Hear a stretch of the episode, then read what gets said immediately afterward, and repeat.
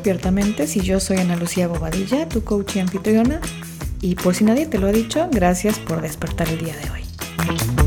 Estamos a 69 días del 2024 y hoy te quiero hablar de un tema que es un concepto relativamente nuevo para mi aprendizaje, no creo que sea nuevo en el mundo, pero para mi aprendizaje lo ha sido y ha sido muy importante entender desde el desarrollo personal cómo encaja perfectamente bien este concepto que te voy a explicar el día de hoy.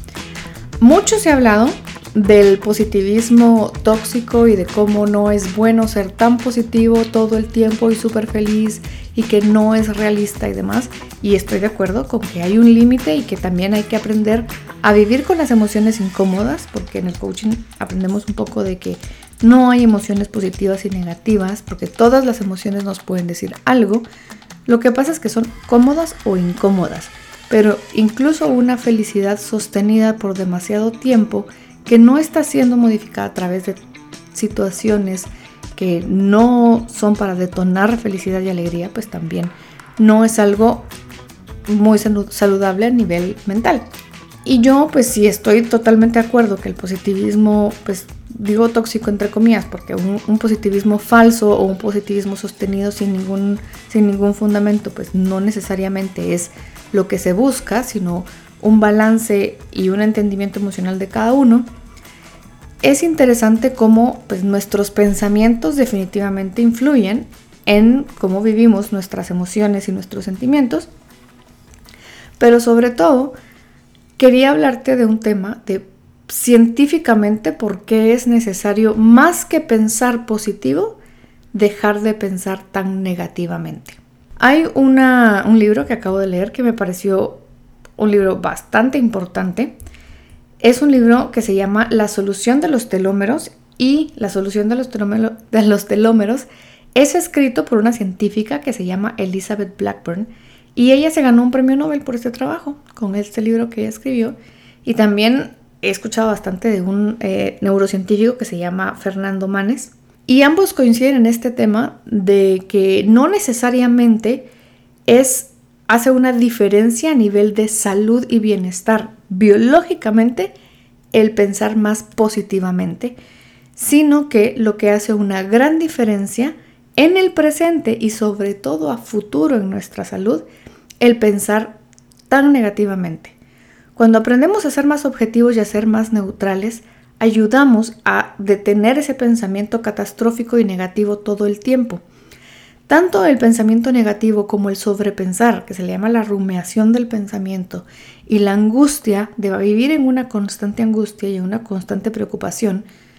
nos afecta a la salud, nos afecta a la salud no solo en el presente, como les decía, sino también como a futuro afecta. Está científicamente comprobado y lo pueden ir a leer al libro, esto no me lo inventé yo, ni me lo estoy imaginando, sino pues lo leí, lo he estado investigando en los últimos meses. Y es como el pensar negativamente sobre todas las cosas y el vivir angustiado y el vivir pues todo el tiempo con esto, con este pensamiento de que las cosas pues no están bien y, y sentir esa sensación de negatividad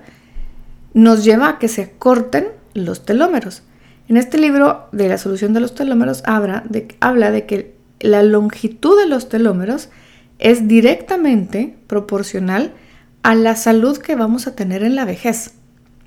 O sea, que no nos va a afectar necesariamente hoy, sino que nos va a afectar de una manera en un futuro mediano y largo plazo y también pues depende de la edad en la que tenemos.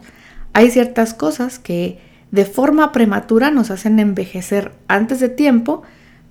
y son signos que se pueden ver muy fácilmente como pues canas, yo tengo canas, me empezaron a salir las canas desde los 18 años de edad, eh, pues pero también las arrugas, el tener pues cierta eh, densidad ósea diferente, pero esto de los telómeros es bastante complejo de determinar y de medir. No existe en todos los países del mundo, creo yo, exámenes que nos digan y nos den estos indicadores tan puntualmente o no es accesible para cualquiera, pero sí está comprobado que el pensamiento negativo, que es distinto, o sea, dejar de pensar negativamente, no significa automáticamente pensar en positivo, porque podemos pensar de una forma neutra y objetiva sin ser realmente y totalmente positivo.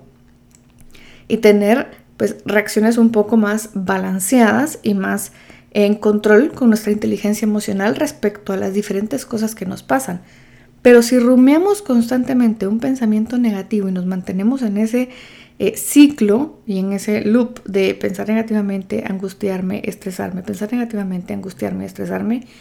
nos va a afectar automáticamente, no solo en el bienestar que tenemos en el presente, sino también en nuestra salud del futuro. Así que si por alguna razón creen o creen que no sirve de nada solo pensar positivamente, pues está aceptable y puedo decir que científicamente no está comprobado que pensar positivamente nos puede servir de algo a nivel biológico, aunque sí hay, y es como unos efectos colaterales, ¿verdad? Sí hay científicamente comprobado que, que actividades como por ejemplo meditar, dormir mejor, comer mejor, sí nos afectan positivamente en nuestra salud, pero antes de que afecte nuestra salud de una forma visible, afecta en nuestro estado de ánimo y entonces pareciera haber una correlación entre esas tres actividades, tener un mejor manejo positivo emocional y por lo tanto mejor salud. Pero es como un efecto colateral. En cambio, es un efecto directo que pensar negativamente nos afecta de una forma negativa totalmente a nuestra salud y nuestra vejez. Si no crees que pensar positivo sirva de algo, me parece perfecto. Creo que no estás en lo incorrecto a nivel biológico y, científico, pero pensar tan negativamente todo el tiempo respecto a las cosas sí tiene un efecto negativo en tu salud. Si quieren que hable más del tema, pues me pueden escribir y yo pues voy a tratar de hacer algún, algunos episodios más adelante explicando más acerca de este libro. Pero si no, pues lo pueden leer, lo pueden comprar, lo pueden buscar y pueden investigar por ustedes mismos para que vean que no me lo estoy inventando. Sí es importante, sí es importante educarse de cómo podemos vivir y sostener la mayor cantidad de salud, la mayor cantidad de tiempo, porque estamos viendo que hay una, hay una hay una extensión ahora. La, capacidad del humano de vivir hoy en día es mucho más larga que hace 50 años. Hace 50 años se esperaba que muriéramos mucho más jóvenes y ahora pues la expectativa de vida es más larga, pero vivimos más enfermos y más achacosos y más complicados por más tiempo. Entonces,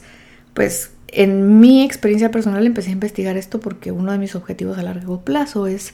no ser una viejita achacosa y cómo podía hacer para ir mejorando este tema. Creo que hay muchas cosas que puedo mejorar, pero me pareció muy interesante que poco sabemos el efecto científico negativo de pensar de una forma negativa y, y, pesimista todo el tiempo. Así que si estabas buscando una señal para dejar de pensar tan mal de todas las cosas, considera este episodio de este podcast como una de ellas. Así que te agradezco por dejarme despertar tu mente el día de hoy y te espero el día de mañana con la reflexión del día y el reto Despierta Mentes. Bye.